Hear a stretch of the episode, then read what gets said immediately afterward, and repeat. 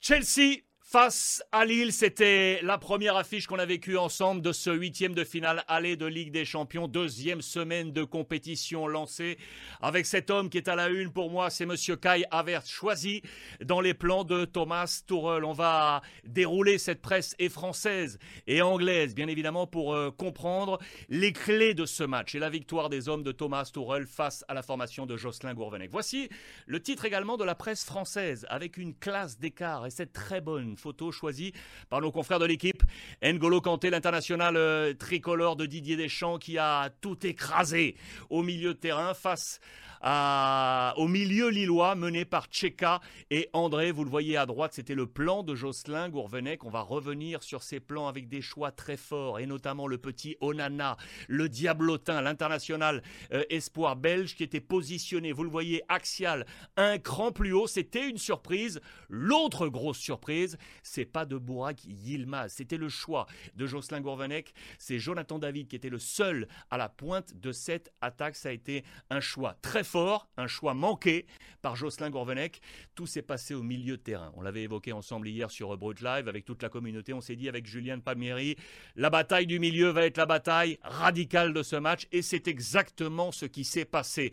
Huitième minute, ouverture du score signé euh, Kai Havertz sur une passe de l'international marocain Ziyech et le 2 à 0. Pulisic à la 63e minute sur une passe bien évidemment de monsieur N'Golo Kanté. L'autre information forte de ce match, les amis, vous le voyez, pas de Romelu Lukaku pas de Romelu Lukaku. Lui qui était critiqué par euh, la presse anglaise euh, sur cette dernière semaine, lui qui n'avait touché que 7 ballons durant 90 minutes euh, face à Crystal Palace. On pensait que Thomas Tuchel allait le couver, le prendre sous son bras pour lui dire bon, je te fais confiance, relance-toi dans ce match. Eh bien non, il l'a laissé sur le banc, 0 0 minutes de jeu pour Romelu Lukaku. Je peux vous dire que cela va faire parler et qu'on va en parler dans les prochains jours. Activez sur le chat et on en discute discutera juste après la présentation de ce module. Balotage défavorable, c'est sous la plume de Joël Domedighetti dans les colonnes de l'équipe. Le LOSC a subi la supériorité et la maîtrise technique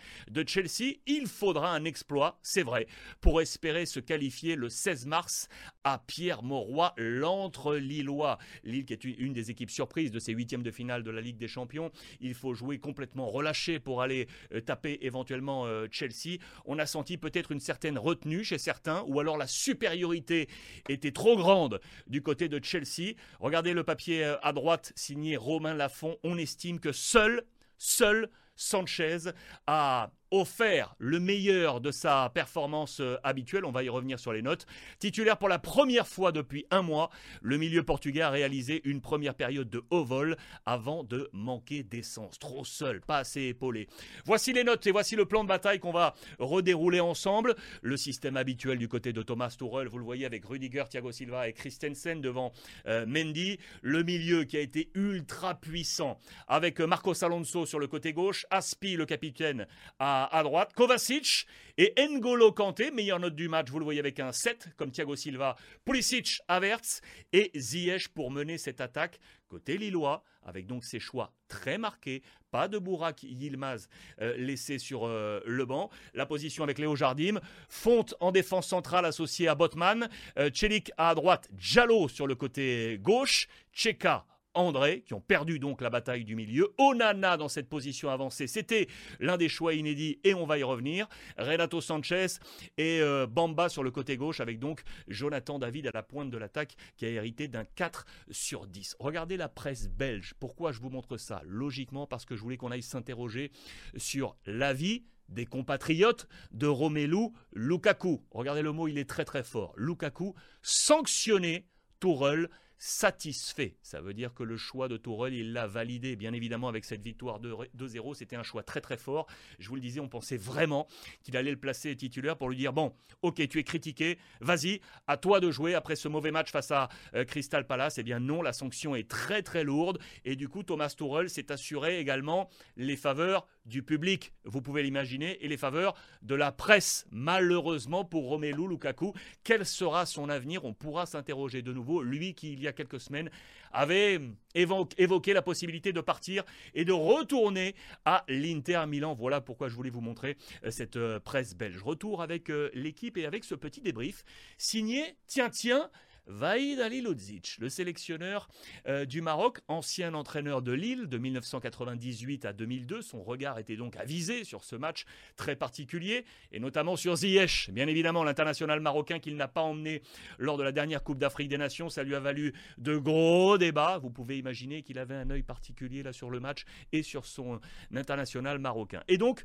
ce que nous dit Vaïd Alilodzic, c'est ce que je vous présentais tout à l'heure. C'est sur le choix de Jocelyn Courvenec d'aller positionner le petit diablotin, l'international espoir belge Onana, un cran plus haut. Et tout simplement, Vaïd Alilodic nous dit que Onana ne peut pas jouer si haut. Il ne peut pas être utilisé à ce poste. Pour Vaïd, le choix de titulariser le Belge en position donc de numéro 10 n'a pas fonctionné et Lille a perdu la bataille du milieu. Pour Vaïd, dites-moi ce que vous en pensez sur le chat et après on l'ouvre et on discute euh, ensemble.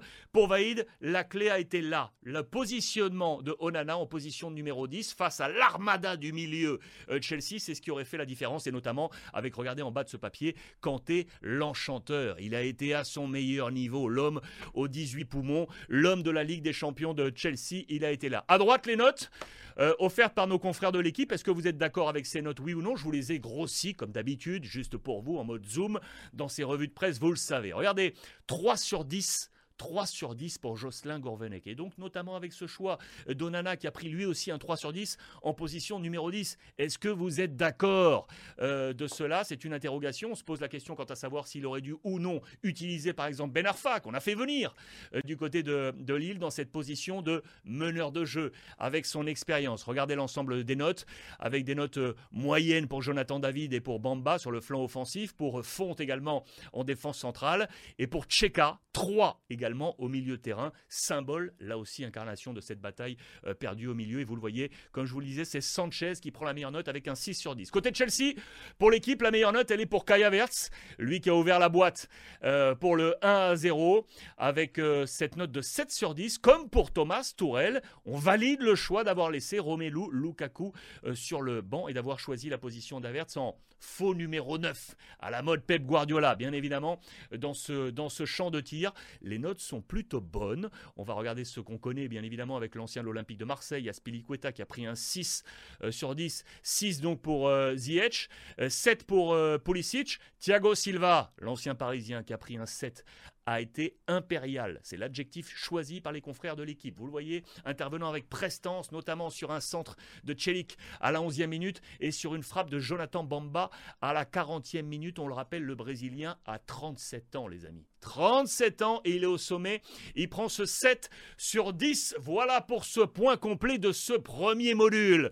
Débrief Chelsea-Lille à suivre. Je vous le rappelle, ici même en live, on va parler du Real Madrid euh, face au Paris Saint-Germain. On va parler de Villarreal face à la Juventus. On va parler du Napoli face au Barça et de l'Atlético face à Manchester United. Disponible, je vous le rappelle là aussi encore, si vous arrivez dans ce live, les modules sur Facebook, sur euh, YouTube et évidemment également en podcast. On va ouvrir le chat.